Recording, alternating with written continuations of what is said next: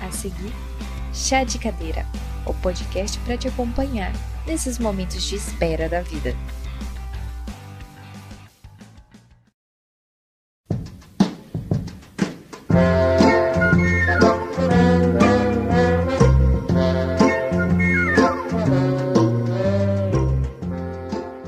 Fala galera, bom dia, boa tarde ou boa noite. Aqui é o podcast Chá de Cadeira, no nosso quarto episódio. Para quem não conhece a gente, né, quem está entrando nesse episódio, e esse é o primeiro episódio que você escuta, eu me chamo Davi, sou o hoster do podcast. Lorena e Laís podem se apresentar. Laís. Fala galera, e aí, tudo bem com vocês? Comigo tá tudo bem. Eu só tenho a dizer, eu sou Lorena, mas eu só tenho a dizer que o, a sigla do programa já é PCC, o negócio já é sobre máfia, não sei não, viu gente? É das melhores das intenções, PCC não marque a gente, vida que segue. É isso aí, é... Isso é até uma coisa engraçada, porque Lorena escolheu a sigla PCC para podcast Chá de Cadeira, né? E só depois a gente eu e Laís fomos falar que, que tem. O que, que significa realmente PCC, né? Mas já era tarde demais. Enfim, como dá para ver pelo próprio título do episódio, hoje a gente vai falar um pouco sobre máfia, o que, que é máfia, exemplos disso e como é que ela aparece nas telas, né? É, mas antes de a gente começar a tratar do assunto diretamente, eu vou passar aqui a bola. Laís dá alguns recadinhos.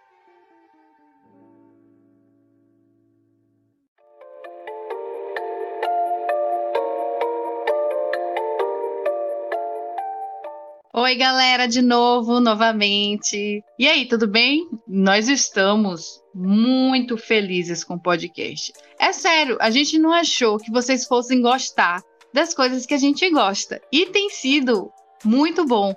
A gente está adorando os feedbacks, as críticas, é, os conselhos. É sempre bem-vinda. A gente tem uma personalidade muito forte, então pode vir com crítica negativa, positiva. Então, se você quiser entrar em contato com a gente, preste atenção no e-mail. É chadecadeirapod.gmail.com. Muito fácil, né? É, mais uma vez reforçando, se você conhecer alguma banda legal que queira apresentar pra gente, a gente vai adorar. Inclusive, transmitir aqui nos finais dos nossos episódios. Vai ser muito bom. A gente está pensando e estruturando para criar um site e tornar mais acessível aquelas pessoas que ainda não usam as plataformas de música. Ah, e mais uma coisa muito importante.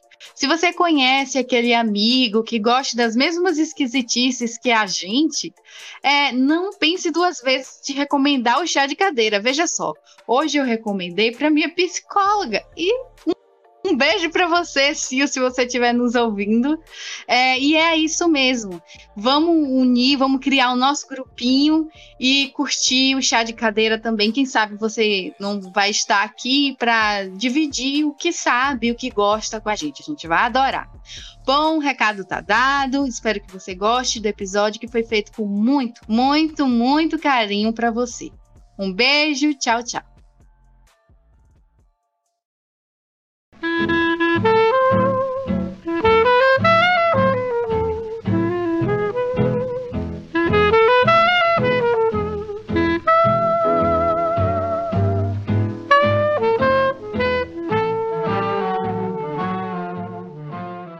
Voltei, galera. É, vocês ouviram aqui um trechinho de uma música.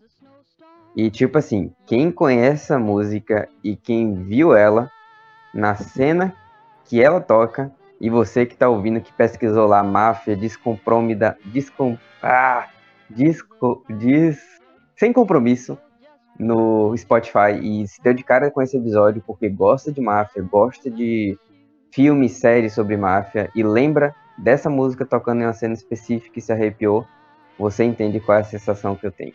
Eu espero que quem não conhece é, é, essa obra ou quem não tem familiaridade com obras relacionadas à máfia, no cinema principalmente, possa se interessar um pouco, principalmente pelas recomendações que eu vou fazer ao longo do episódio. E também venha para esse mundo, né, que é tão interessante. Enfim, é, já ficou bem claro pelo título e pelas coisas que a gente já falou até aqui no episódio de hoje a gente vai tratar um pouco sobre máfia, mais precisamente a máfia nas telas, né? E assim, é, é muito importante a gente fazer uma breve introdução do que é máfia, é, como ela está organizada, o que, que é exatamente a máfia, né? Qual, qual a origem dela, se é que existe uma origem, quais são as particularidades, particularidades dela é, no, ao redor do mundo, né? Quais grupos existem, quais são mais proeminentes e tal, para a gente fazer toda essa base e partir para o que realmente é o foco do episódio, né? Analisar um pouco sobre como que é interpretado no cinema, principalmente, e para mim, especificamente, que estou apresentando esse episódio, tem um valor subjetivo muito grande, porque eu sempre gostei muito de cinema, né? Mas mais precisamente, uma das minhas grandes paixões artísticas no cinema são filmes, são séries ou qualquer coisa relacionada à máfia. Não porque eu acho interessante a máfia em si, mas da forma como ela é apresentada, né? Enfim, sem mais delongas, eu acho que é bom a gente a gente se perguntar primeiro, né? O que, que é máfia, né? É, se você for pesquisar em qualquer trabalho ou site, a, as definições são muito parecidas, né? E uma delas que eu achei foi de que máfia são a máfia, né? O conjunto são organizações criminosas dirigidas por membros praticantes de atividades feitas de forma oculta com um grau de infiltração na sociedade e nas estruturas das instituições permeia no nosso consciente, assim, quando a gente pensa em máfia, pensar em um determinado grupo que tenta é, subverter algum valor, tomar proveito, fazer coisas de forma ilegal, mas que são, tipo, tudo por baixo do pano. Basicamente, é, são estruturas de crime organizado. Né?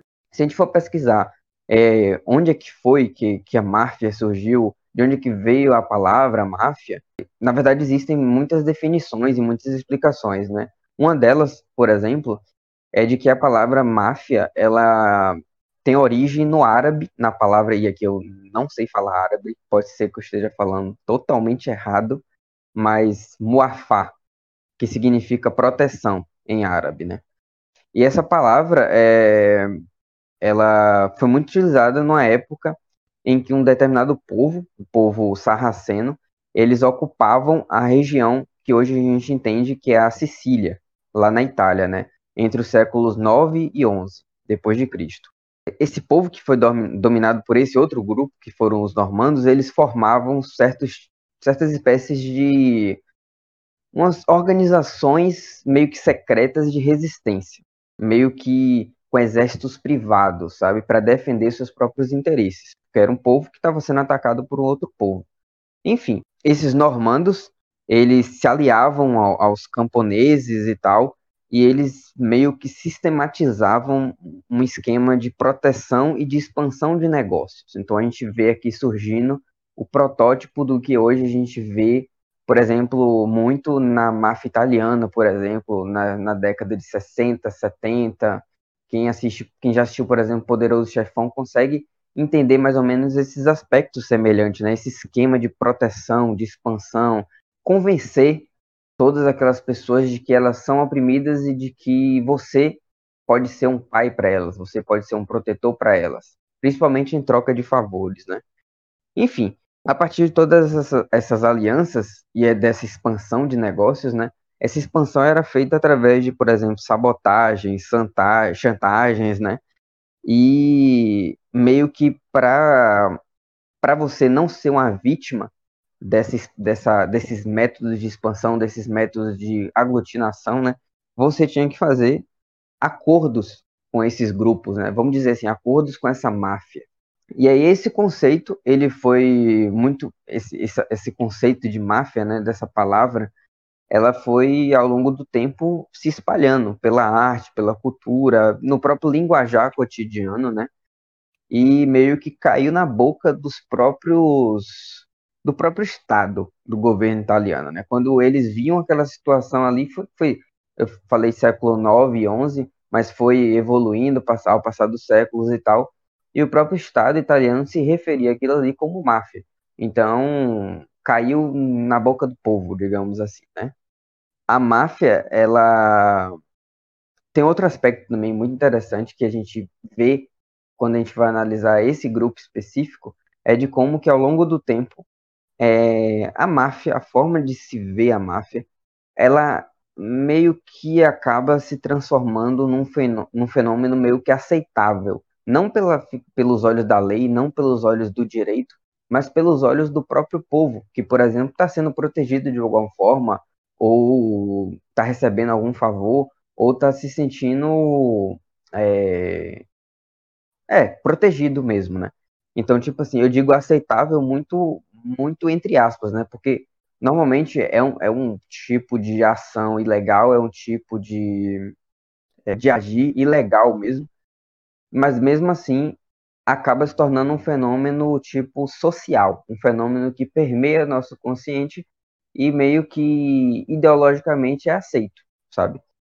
Enfim, mas tipo assim, é, eu só, só trouxe esse, esse exemplo dessa, dessa pré-história da máfia, assim, só para a gente refletir um pouco antes da gente entrar propriamente no assunto, né? Porque assim, o que que, o que, o que, que a gente pode entender hoje como máfia? Tipo, é, a gente pode achar que é, uma corrupção política é máfia, a gente tráfico de drogas nessas grandes organizações criminosas pode ser considerado máfia?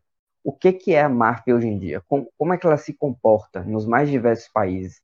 o que, que pode ser considerado máfia e o que, que não pode. Qual é o limite, o limiar para dizer o que, que é máfia e o que, que não é. Isso é uma coisa muito complexa, porque basicamente todos os países têm um sistema de leis diferentes e tal. Laís sabe muito bem disso, porque ela estuda direito, ela pode até depois falar um pouco sobre como que o Brasil propriamente enxerga a máfia, qual, qual no Código Penal, o que, o que, que, que qual é o conceito usado para definir o que se a organização criminosa é mafiosa ou não, por exemplo. Então, eu tenho uma pergunta para fazer. Foi dado o nome máfia pela, lá na Itália, mas isso não quer dizer que essa organização ela surgiu por causa daquele momento lá na Itália. Já existiam outras organizações antes desse termo. Ou a partir, ou foi um fato, tipo, a Ita na Itália surgiu a primeira organização e aí deram nome. Tipo assim, se a gente for parar pra pensar, é... grupos protetores existem em vários momentos da história, né? Tipo assim, se a gente for parar pensar, esse exemplo, por exemplo, de um povo que entrou dentro de um determinado local para proteger e, e se é, traçou estratégias de proteção em troca de determinados favores. Isso não é uma coisa inédita, inédita na história que surgiu naquele local, né? Aí entra em todo um aspecto de linguagem, né? De, de surgimento de palavras e tal. Porque o que, que acontece? Essa palavra foi usada para determinar aquilo e ela foi perpetuada no consciente de, de várias pessoas ao longo de, do passado tempo, né? Por exemplo, essa palavra Mafá, por exemplo, que significa proteção, que foi atrelado a esse esse surgimento, entre aspas, da máfia, ele foi utilizado, por exemplo, em peças teatrais que tiveram grande é, influência para a época, e aí a palavra foi caindo na boca do povo, como eu falei, né? A ponto de, por exemplo, cair na boca da, das próprias autoridades italianas. Mas grupos como esse sempre existiram. Esse foi só um, é, uma palavra específica para caracterizar aquele grupo que foi utilizada e, como eu falei, de forma bem simples assim, acabou na boca do povo. É porque normalmente quando o nome surge é porque esse fenômeno já aconteceu. É, quando tem esses nomes, geralmente é porque realmente já tá uma coisa do cotidiano das pessoas que tem aquele apelo de nomenclatura, aquela necessidade de dar nome a certos acontecimentos. Por isso eu também, eu também é, eu acho que não seja algo da, da história dos italianos apenas, né? Aproveitando o momento, é, eu queria falar das questões criminológicas e de direito penal do, das máfias, né? É, aproveitando que a questão de conceituar a máfia, que é um grande desafio até para os nossos engravatados do direito, né? é, a gente não tinha nenhuma, nenhuma lei que conceituasse, nenhuma disposição legal que conceituasse máfia. Principalmente porque o nosso ordenamento jurídico, olha, que palavra mais mais chata, né? Eu vou tentar não ser palestrinha. O nosso, é, o nosso ordenamento jurídico, ele não persegue pessoas, né? Isso em tese.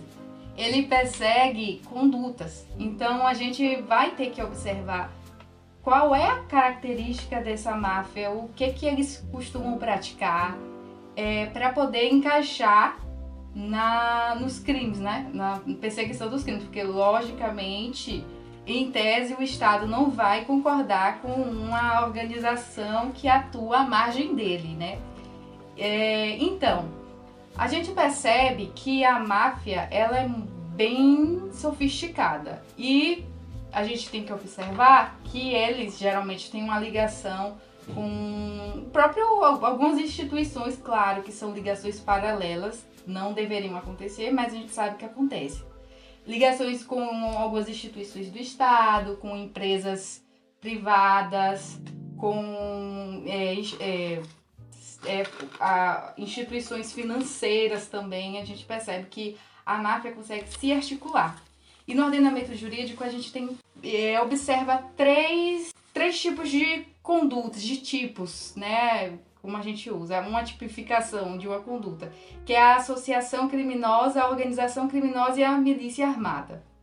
E aí a gente vai observar, né? O, e mais tarde Davi vai é, aprofundar essa questão.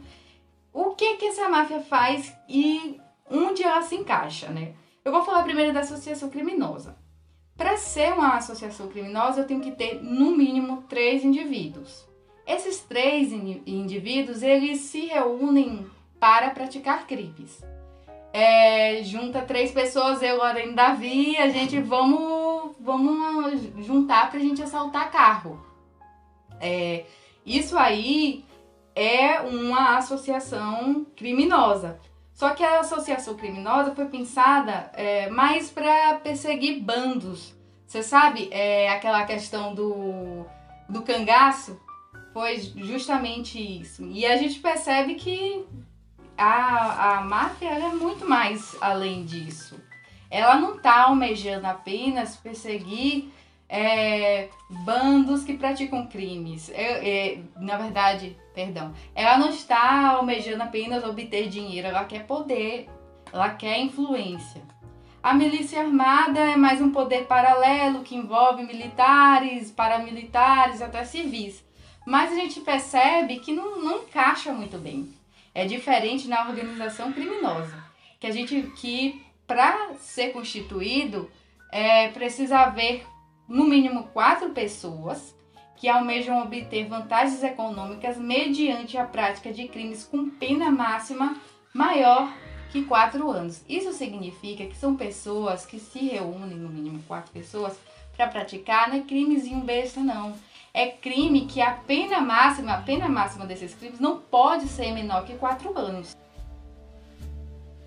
Voltando também para a questão da, da conceituação do nosso ordenamento jurídico e saindo mais das características, é, a gente percebe que sim, o nosso ordenamento jurídico teve uma grande dificuldade de conceituar é, esses, esses membros de organização criminosa que também faziam parte de uma máfia, por coincidência.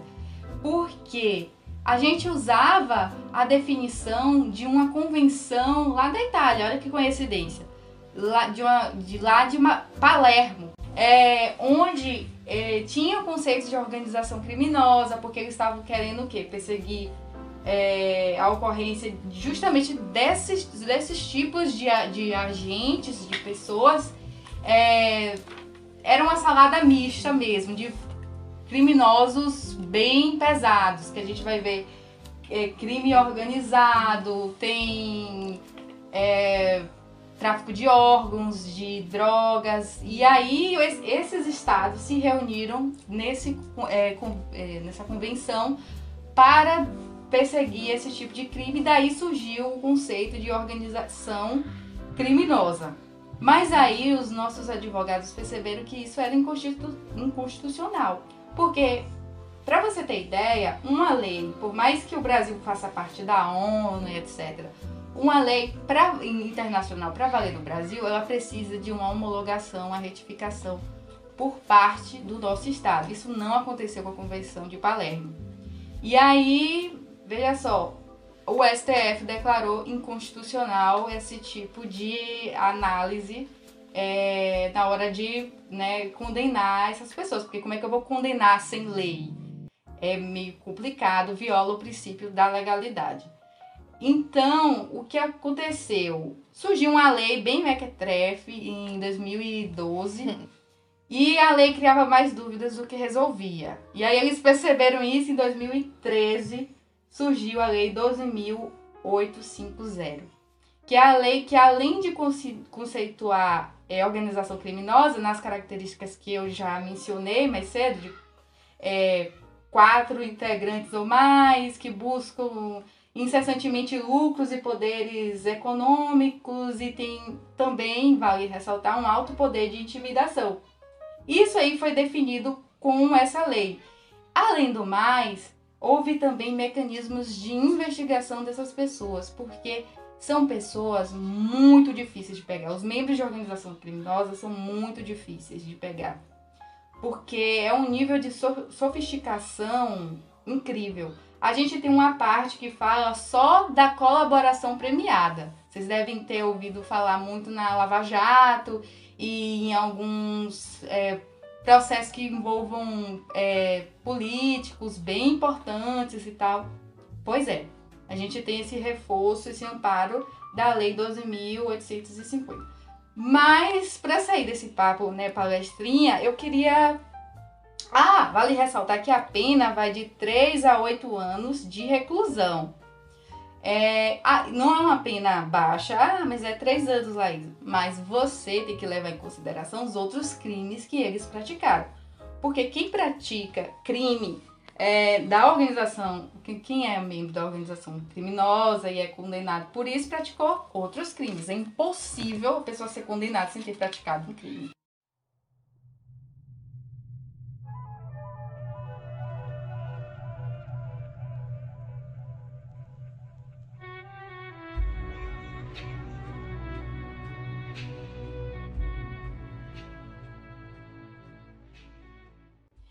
É, então, vamos para a parte da criminologia, porque eu queria é, eu analisar os membros de organização criminosa, porque é uma coisa que chama muita atenção. E não deixa só os nossos penalistas loucos, não, deixa os nossos criminológicos, é, criminólogos bem loucos, para tentar entender. Primeiro, a, a pergunta de toda criminologia é não a crítica, eu tô falando da inicial. Por favor, pessoal do penal, me perdoe. Não é, não é minha área, estou fazendo meu esforcinho. De onde vem o crime? Por que as pessoas praticam crimes?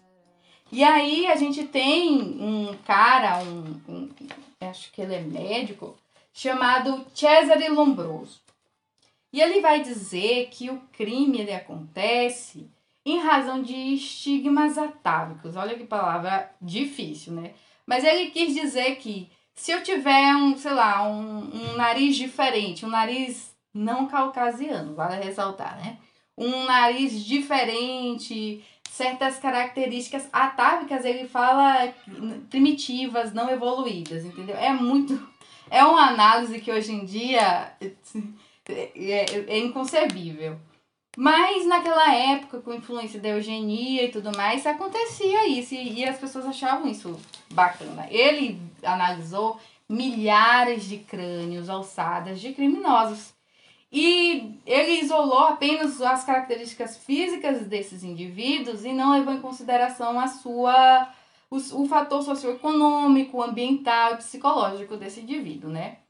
Mas aí a gente tem avanços. É, é, começam a estudar né, esse indivíduo, onde ele está inserido, né, o Estado e tudo mais, e percebe que os fatores socioeconômicos, ou seja, a pobreza e a miséria, é, influenciavam nessa criminalidade. E aí associaram a criminalidade à pobreza e tudo mais. Aí tava tudo lindo, pronto, resolvemos. As pessoas praticam crimes porque não tem dinheiro, certo? Errado. E aí um cara chamado Edwin Sunderland, desculpa, estou gastando meu inglês aqui com vocês, mas é com muito carinho. Ele vai é, estudar, né? Ele pega, começa a, quais são as 70 maiores empresas dos Estados Unidos. Eu vou estudar isso. E aí ele começa a estudar. E aí ele percebe que esses executivos e tudo mais, eles praticam crime sim, não é pouco não. Praticam tantos crimes quanto uma pessoa pobre. Só que tinha um porém, e ele já imaginava isso. Essas pessoas praticam crimes, mas não são perseguidas por isso. Além da sofisticação é, que eu falei, que são crimes muito bem articulados, de difícil é, investigação, né, requer uma, uma investigação aprofundada. Além de tudo isso, a, essa visão de que só pobre pratica crimes ajuda a proteger os ricos, né? Encoberta tudo isso. E aí esse estudo dele foi importantíssimo, que ele percebeu que sim, ricos eles praticam crimes, eles não são perseguidos por esses crimes e surgiu agora a dúvida: por que as pessoas praticam crimes? E aí, bem, surgiram várias outras teorias. Quem tiver interesse sobre o tema, é, pesquisa um pouquinho sobre a teoria da de desorganização social. É, ajuda muito a entender e tem a contribuição de, da professora, da socióloga portuguesa Cláudia Maria Cruz dos Santos, que aí ela vai trazer um pouquinho da psicologia, né? A gente, tudo bem que fatores socioeconômicos eles importam, eles são muito importantes sim. A gente não pode isolar esse indivíduo. Mas ainda que o indivíduo seja pobre e que a maioria, porque a gente não pode. É, isso já falo na visão Laís, a maioria chegue a delinquir por falta de é, oportunidades, a gente tem aquela parcela que não, que não vai fazer isso. Então não é porque a pessoa é pobre que ela vai praticar crimes, e não é porque a pessoa é rica que ela vai deixar de praticar crimes. E também essa pessoa ela tá em um ambiente favorável para isso, né? É, às vezes o excesso de poder para o rico e às vezes a questão da pobreza para o pobre. Mas o que ela, um fator que ela acha que vai influenciar muito é o ego comportamental desse indivíduo é a interação que esse indivíduo tem com o ambiente. Quando eu falo de ambiente, eu não estou falando de lugares apenas, eu estou falando de pessoas. Para a psicologia, ambientes também são pessoas. Então, a construção do ego desse indivíduo vai contribuir. De novo, se eu pegar esse fator psicológico e isolar, eu vou estar tá fazendo um pouquinho que o Lombroso estava fazendo. Só que, né? Então a gente tem que isolar o indivíduo como agente, como foco do estudo da criminologia. E não é. Hoje a criminologia ela se preocupa em estudar o sistema penal. E isso é conversa para outro episódio, quem sabe, quando eu tomar coragem para falar sobre criminologia, com medo do. né? É uma responsabilidade em tanta. Então, assim, são vários fatores que, que levam o indivíduo a delinquir. E eu esqueci de falar que existe um nome para aquelas pessoas ricas, né? A gente percebe muito na conduta de alguns políticos nossos, né? Que não dizer que é o white collar, né? Que é o crime de colarinho branco. Aquelas pessoas ricas que, de, de, que né? praticam crimes e são objetos. Hoje é um objeto de estudo para com a, a Lava Jato, com o mensalão, com o petrolão, né? A gente percebe que é o objeto de estudo.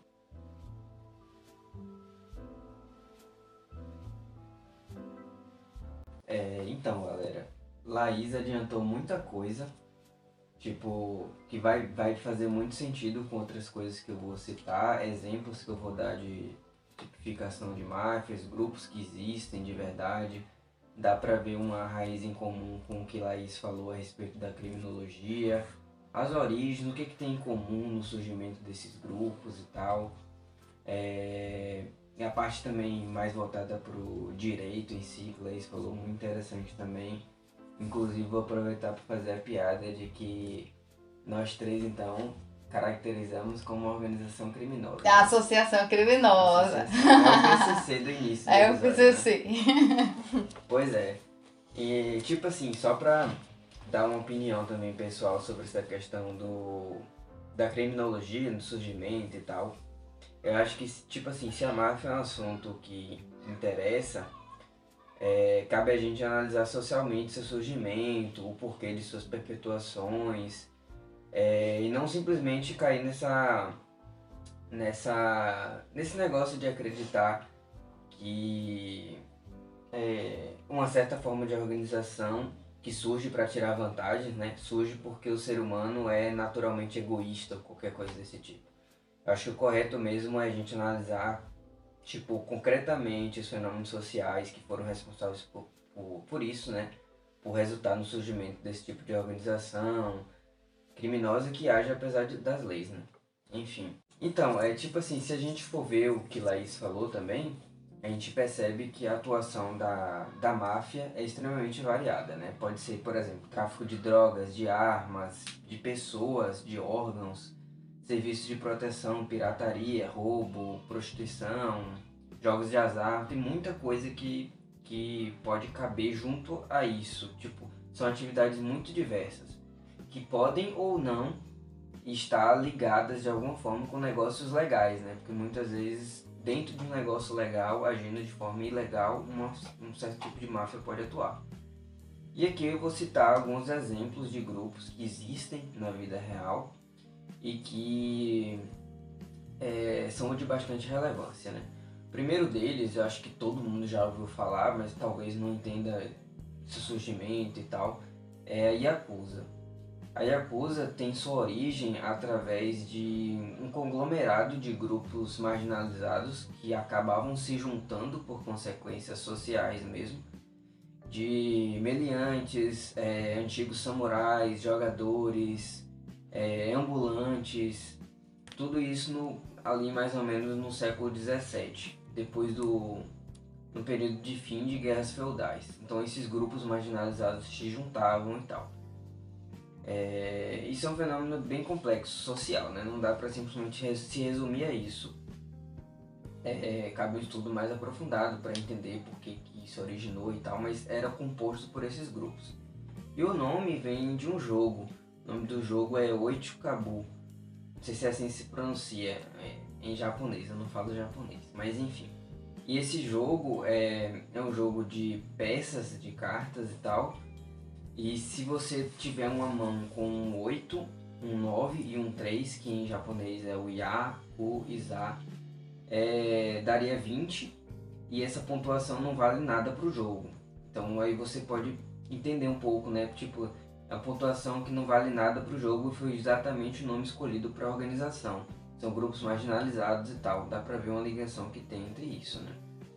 Basicamente, a Yakuza atua muito na área de prostituição, pornografia ilegal, jogos de azar e tal. E, tipo assim, não é bem uma organização, eles são mais uma espécie de, de conjunto de gangues, né? E eles brigam até hoje. Um dos últimos episódios que existiu foi em Tóquio, foi conhecido como Banho de Sangue em 2005 a 2007. É, e é outra coisa muito interessante a se falar dessa, dessa da Yakuza são as características deles, que é uma coisa assim que chama muita atenção. É bem peculiar, eles têm uma estética muito própria, sabe? Tipo, é, a tatuagem no corpo, cobrindo quase, quase a porcentagem total do corpo, é uma porcentagem bem alta.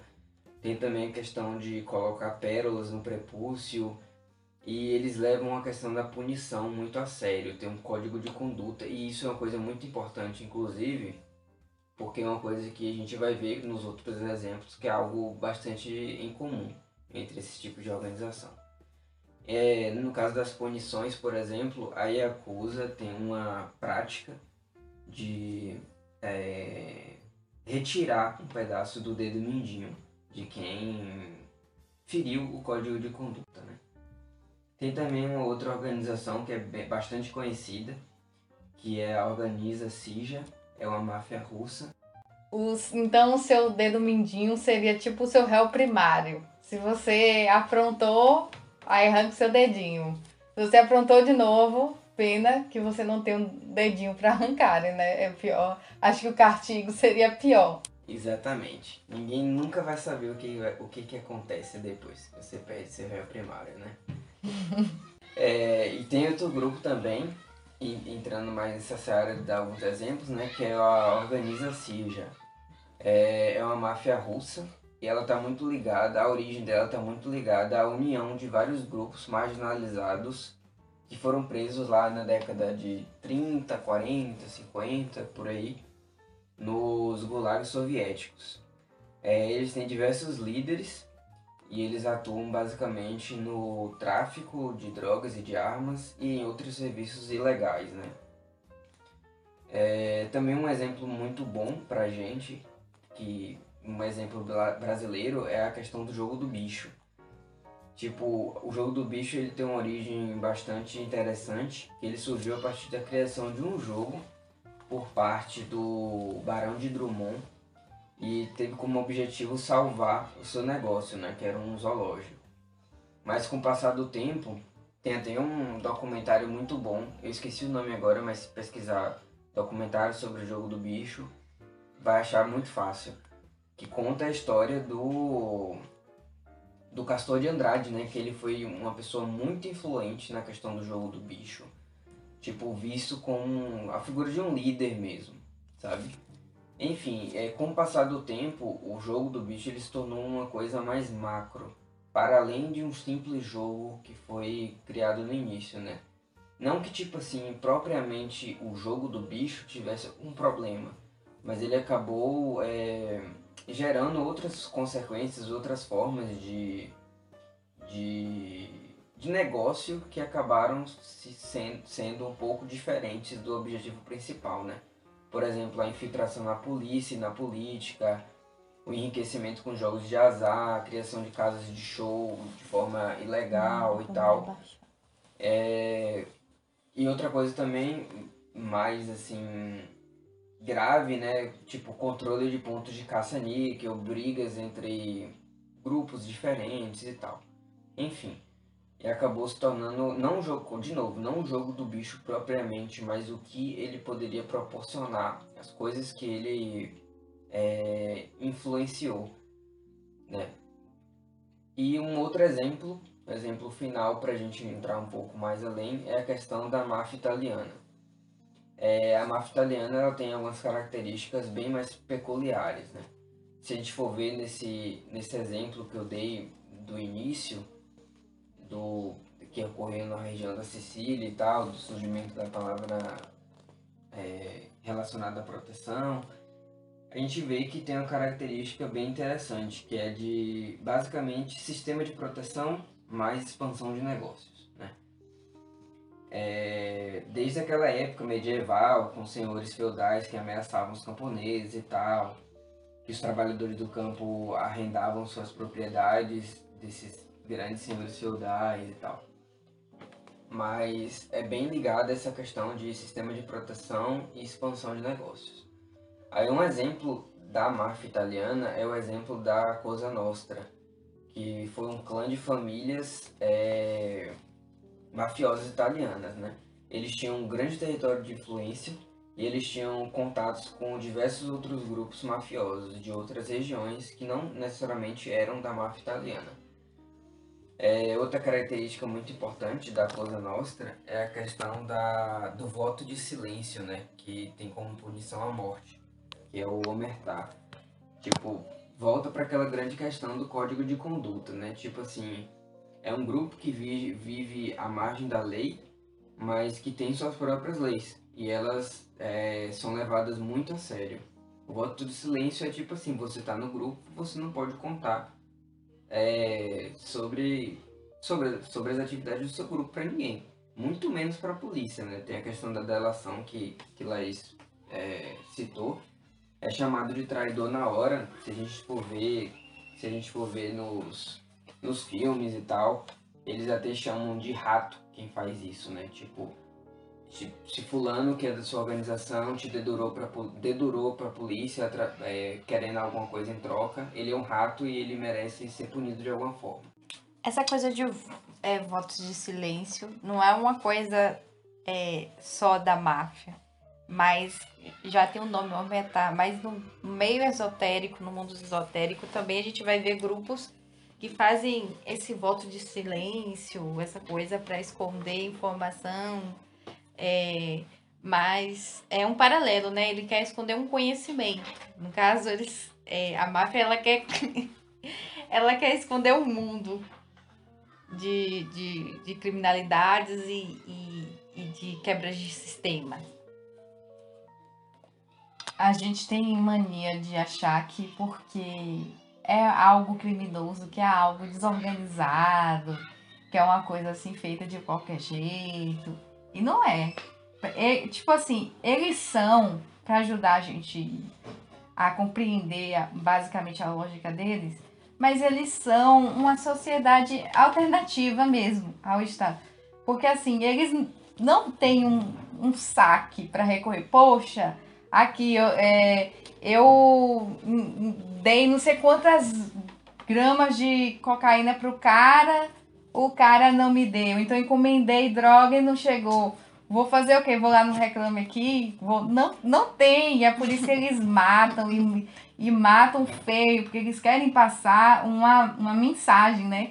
Eu conversei uma vez com o chefe do cartório da, da Vara Crime e ele disse que tem, uma, tem organizações criminosas que eles têm até um tribunal para julgar as pessoas. Pense aí. Que É- isso? É algo muito organizado, muito organizado. Porque eles precisam, né? E não é porque é, não tem o Estado no meio que é algo desorganizado. Não, é às vezes mais organizado que a gente, né? E mais. Você vê que é, que é mais. Não é romantizando, claro, mas mais leal, porque eles sabem que se não for, se assim não for, eles vão pagar com a vida, né? Claro que não é o jeito certo de fazer as coisas, mas, né, fazendo um paralelo. É porque é o sistema funcional, que ele é pra funcionar. Que eles têm um objetivo e tem que funcionar assim, senão não vai. Ou funciona ou morre. E tipo assim, se a gente for ver. Porque assim, é um grupo que tá. Normalmente são. Já deu pra perceber até aqui nesses quatro exemplos que eu falei, do que Laís falou da criminologia, que são grupos que, tipo assim. é, eles se originaram através da junção de pessoas que estavam à margem da sociedade, né? Então, tipo assim, se eles estão à margem da sociedade, meio que a lei do Estado não. meio que não tem tanta relevância assim.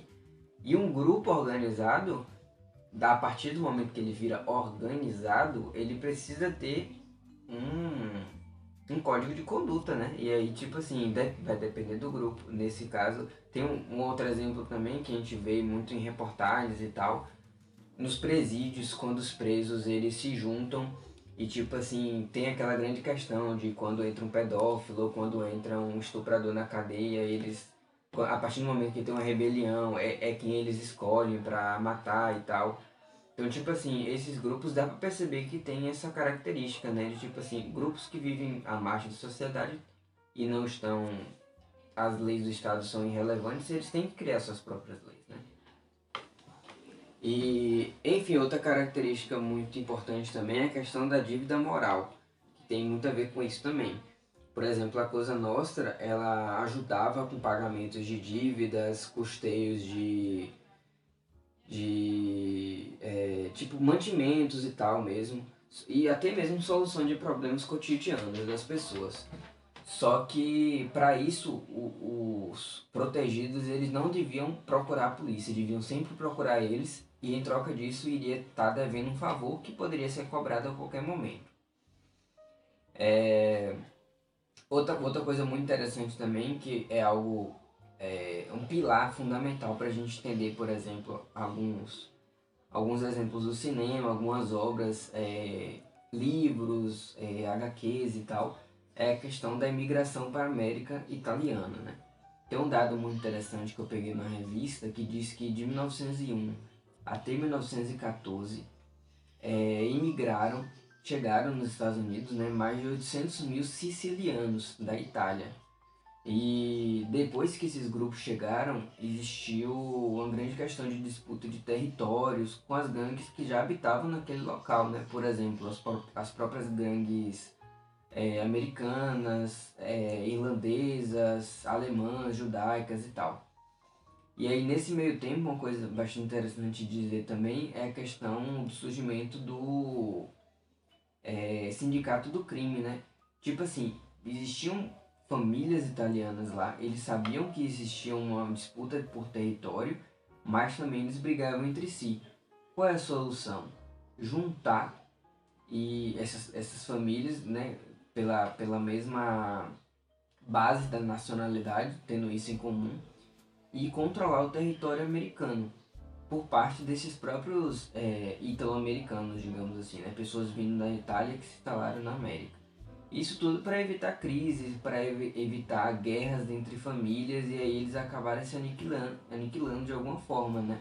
Sendo que tem outras gangues naquele local tentando subir no pódio, digamos assim é nesse, nesse meio tempo que a figura do Al Capone surge, por exemplo.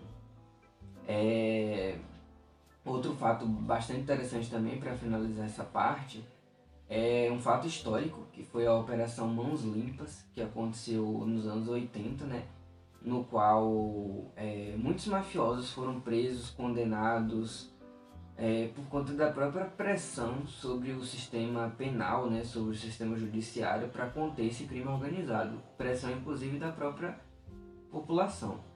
É, teve represália, obviamente, muitos juízes e promotores foram mortos e tipo o saldo desse processo foi, foi que a máfia italiana, pelo menos, se desgastou, se desgastou muito, né? Tipo assim, perderam muitas pessoas, perderam muita influência e tal. Então, esse é um fato que deve ficar na memória para quando você analisa um filme, por exemplo, que retrata a máfia, que se passa pós anos 80.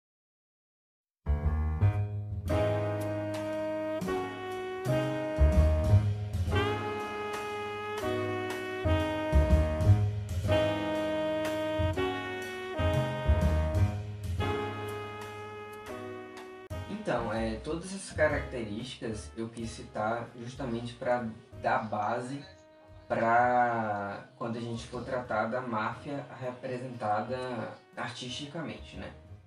Eu, da minha parte, eu, eu tenho contribuições para fazer com relação à máfia no cinema, principalmente de forma visual, como por exemplo filmes e séries.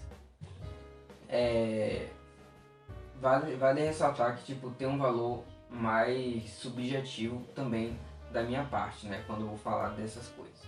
E aqui eu vou citar alguns exemplos, vou muito no caminho de citar coisas que eu gosto e que, tipo, não só eu gosto, mas que são muito aclamadas pela crítica e tal, são coisas muito famosas e que contam e narram é, acontecimentos que tem muito a ver com tudo que a gente falou até aqui. O próprio conceito de máfia, criminologia, a história de grupos de organizações e tal.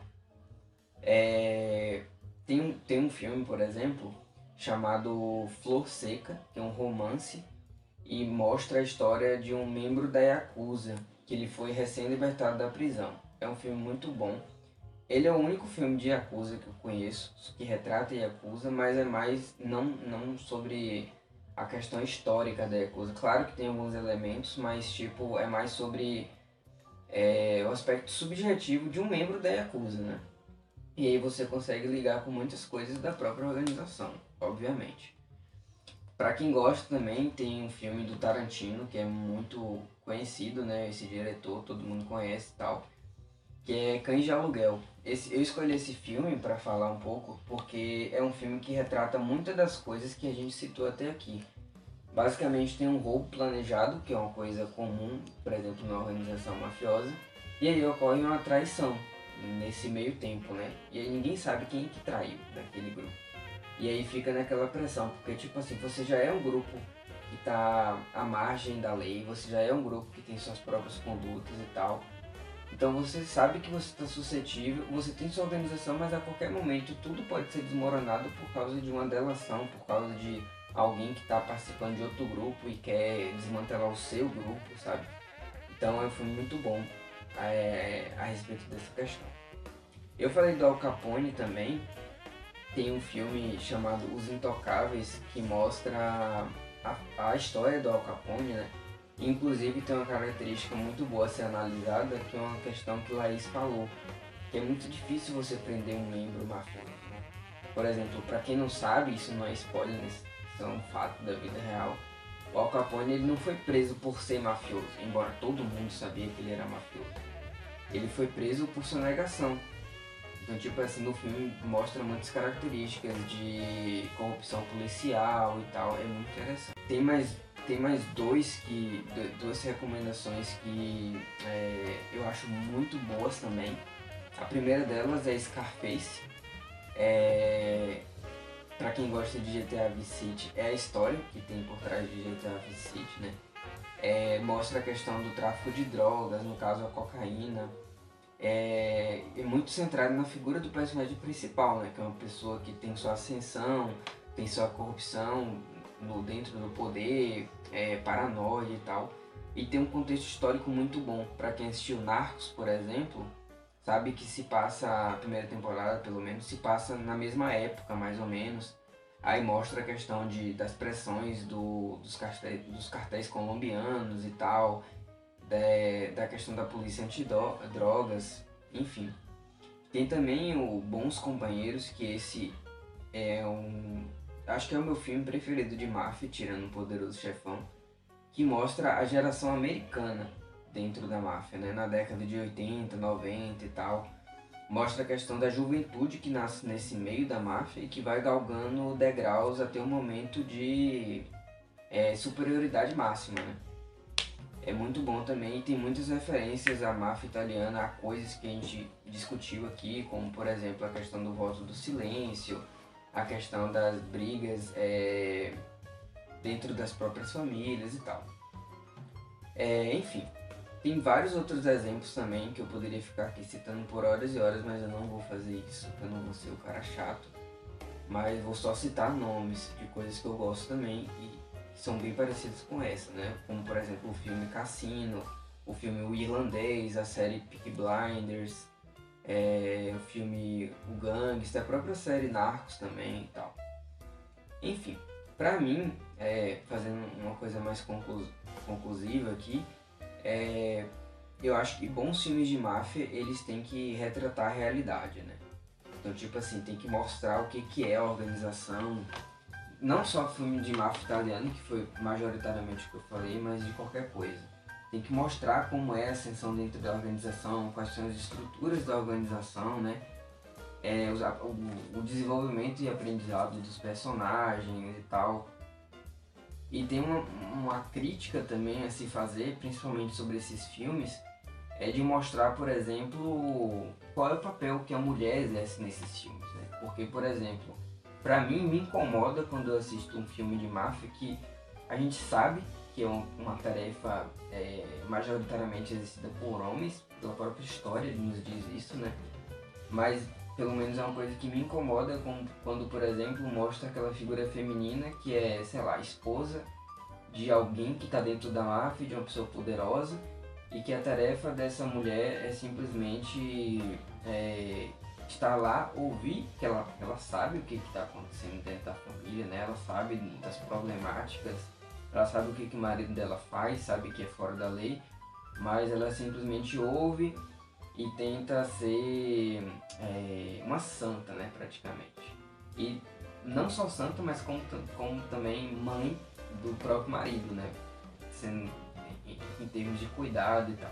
É uma coisa que me incomoda quando eu assisto um filme que tem essa característica. Eu gosto quando, por exemplo, é, tem dois, tem dois jeitos que eu gostaria, né? Como, por exemplo, é, personagens principais né, nesse papel, mas também o que eu vejo, por exemplo, em Sopranos, por exemplo, ou até Breaking Bad em um certo grau, que é, por exemplo, mostrar que a mulher de um mafioso, ela não é simplesmente uma santa, né? Porque na vida real não é assim, todo mundo sabe que não é assim.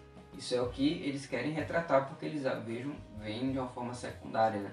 Mas a mulher não é uma santa, a mulher sabe o que está acontecendo, ela está com uma pressão enorme em cima dela, ela sabe tudo aquilo ali, ela não vai simplesmente se é, martirizar por essa causa, né? Quem assistiu Breaking Bad, quem assistiu Soprano sabe da reação feminina nesses casos. Tô falando de Al Capone, inicialmente eu lembrei de uma pizzaria que a gente paga seis reais numa fatia de pizza. Em pizzaria vegana. É, também quero recomendar, já que falou de, da questão da mulher é, rainha do sul, que mostra né, o envolvimento, mas aí mais na perspectiva, mais na perspectiva é, feminina e latino-americana, né?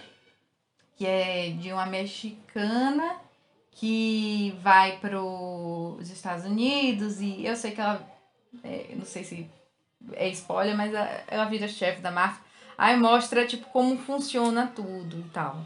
E é, Davi falou que incomoda muito essa questão do patriarcado. É verdade, a máfia, né? Principalmente é uma coisa bem antiga. Então, assim, o patriarcado fica no quadradinho, o machismo em relação a isso e tal. E, e acho que é algo fiel, uma, uma obra apontar isso, né? Não digo sopranos, e aí tu fez uma associação, né? Bem interessante de, não sei se tu vai falar aqui, de sopranos com o poderoso chefão, né? A perspectiva, a cabeça que muda. Depois eu quero que tu fale isso. Quer falar alguma coisa, Loi? Eu queria falar sobre o mundo geek, né? Que a gente vai ter os quadrinhos, as histórias em quadrinhos, principalmente da, da, da, da DC, onde todo esse cenário né, da máfia, de pessoas, de organizações é, vilãs, são. É, tem esse envolvimento, tem essa organização, tem esse. está envolvido com alguma coisa. A gente vai ver principalmente nos HQs do Batman, né? Ele tem muitos inimigos mafiosos e ele tem que desbancar essa máfia, a Batfamília tem que desbancar essa, essas máfias. Então a gente vai ter muitas personalidades, muitos vilões que dominam o, o tráfico humano, a gente vai ter muito tráfico de mulheres, mulheres sendo colocadas em, em navios para serem traficadas. Né? A gente vai ter o tráfico de drogas, a gente também vai ter é, o, a, o tráfico de tecnologias proibidas, muito avançadas, para fora e tal. Aí vem, entra naquela polêmica também da, da, daquele mundo bipolar, enfim. E a gente vai ter também a Caçadora, que também é da DC, mas que é a, a, a versão da Helena Bestinelli, que ela vive aquele aquela realidade. A história dela gira em torno do contexto da máfia. Ela, é, na HQ ano 1, a gente vai ter a família dela sendo dizimada na frente dela durante o jantar. Então todos morrem e ela, por um capricho, ela não morre. Né? E depois a gente vai ver essa história desenrolando no passar do tempo. E ela cria aquele sentimento de vingança, vou me vingar desses traidores, desses outros mafiosos que queriam, na verdade, tirar a hegemonia da família dela, da família Bertinelli. Então ela vai, é, ela vai se tornar uma, uma anti-herói, né? Que vai tentar desbancar. Então ela acaba matando é, certas pessoas da lista negra dela, enfim. Né? A caçadora é uma personagem que ela vai explorar muito bem esse ambiente da máfia. Ela vai trazer é, essas peculiaridades que foram abordadas como, como aumenta, né?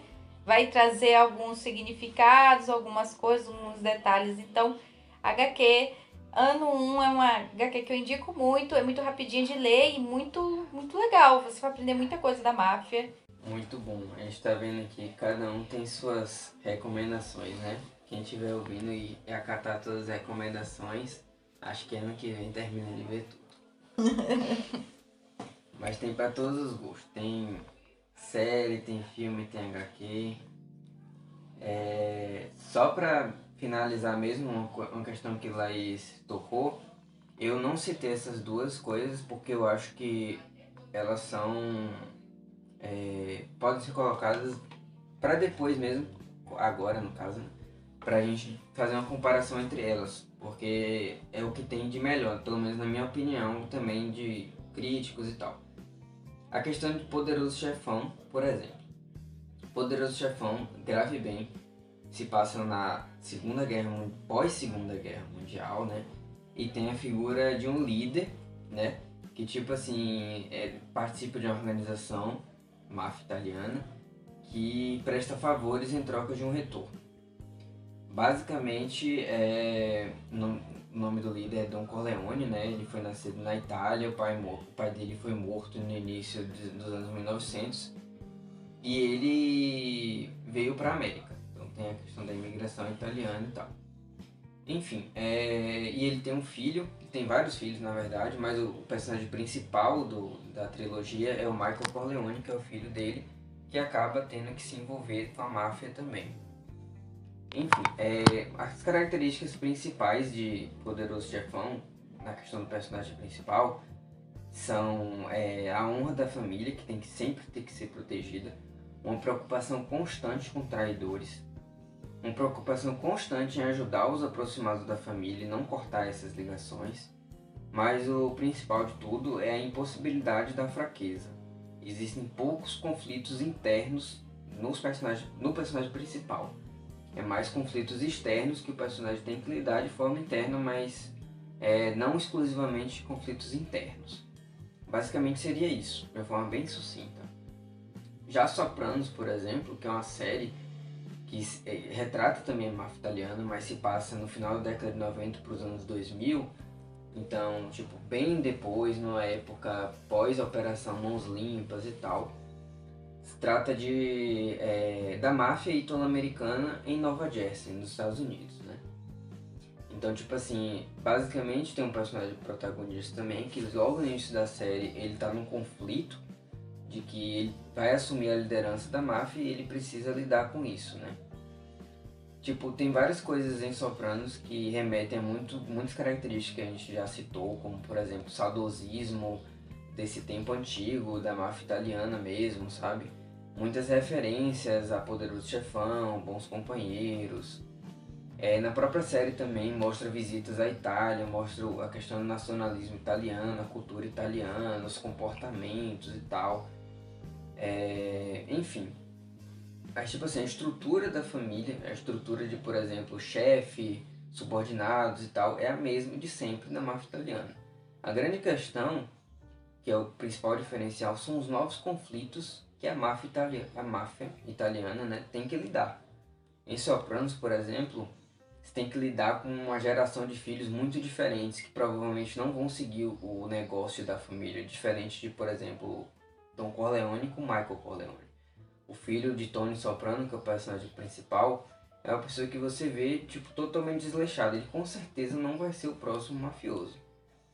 Outra questão também de novos conflitos é a questão de escutas, internet, telefone móvel, FBI com novas técnicas e tal. Então são coisas muito mais atuais que a máfia tem que se adaptar, coisas que não existiam antigamente. Tipo assim, uma coisa que tem uma estrutura completamente antiga, que tem costumes antigos de uma época é, conserva, são conservadores de certa forma, né? eles conservam uma ideia de máfia italiana antiga e eles têm que lidar com todos esses problemas. Então já dá para imaginar a panela de pressão que é isso tudo.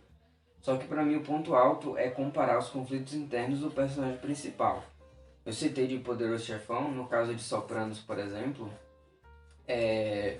o personagem principal tem muito mais conflitos internos. Então, tipo assim, a fraqueza não é mais uma impossibilidade, ela existe e, tipo, existe independente do personagem principal querer ou não, ele tem que lidar com aquilo. Então, por exemplo, o Tony Soprano, que é o personagem principal, ele tem uma é, uma casca muito forte, você vê ele aquela pessoa forte e tal, poderoso, bruto, mas tipo assim, internamente ele sofre de ataque de pânico, depressão e tal. Então, tipo assim, a fraqueza é muito real, é muito vívida. E o personagem tem conflitos internos. Inclusive, não é spoiler isso, porque é a primeira cena da série, mas ele vai se consultar com a terapeuta. Então imagina um chefe da máfia que tem que ser aquela pessoa forte, dura, se é, frequentando sozinho sem ninguém saber, porque ninguém pode saber, senão vão julgar ele, mas consultando uma terapeuta. Então, tipo assim, eu fiz, eu tracei esse paralelo porque realmente, tipo assim, se, se eu só pudesse recomendar duas coisas, seriam as que eu ia recomendar. E nelas eu acho, eu gosto muito por causa dessa fidelidade na vida, da vida real, né? Porque retrata realmente a máfia italiana numa época de ascensão e numa época de declínio, digamos assim. Tem algo que queiram mais dizer? Alguma coisa assim? É só aquela velha dúvida de que se a equipe Rocket é uma organização mafiosa.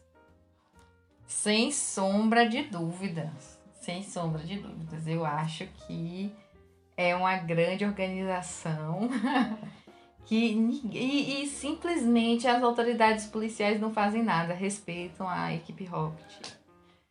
Na verdade, aquela policial Jenny fica por cima e pra baixo tentando, mas nunca resolve nada, né? Só manda para as estrelas assim. No outro dia tá lá a equipe Rocket lá trabalhando tudo de novo. mas, mas é o Ash e o Pikachu que fazem um trabalho sujo, né? Então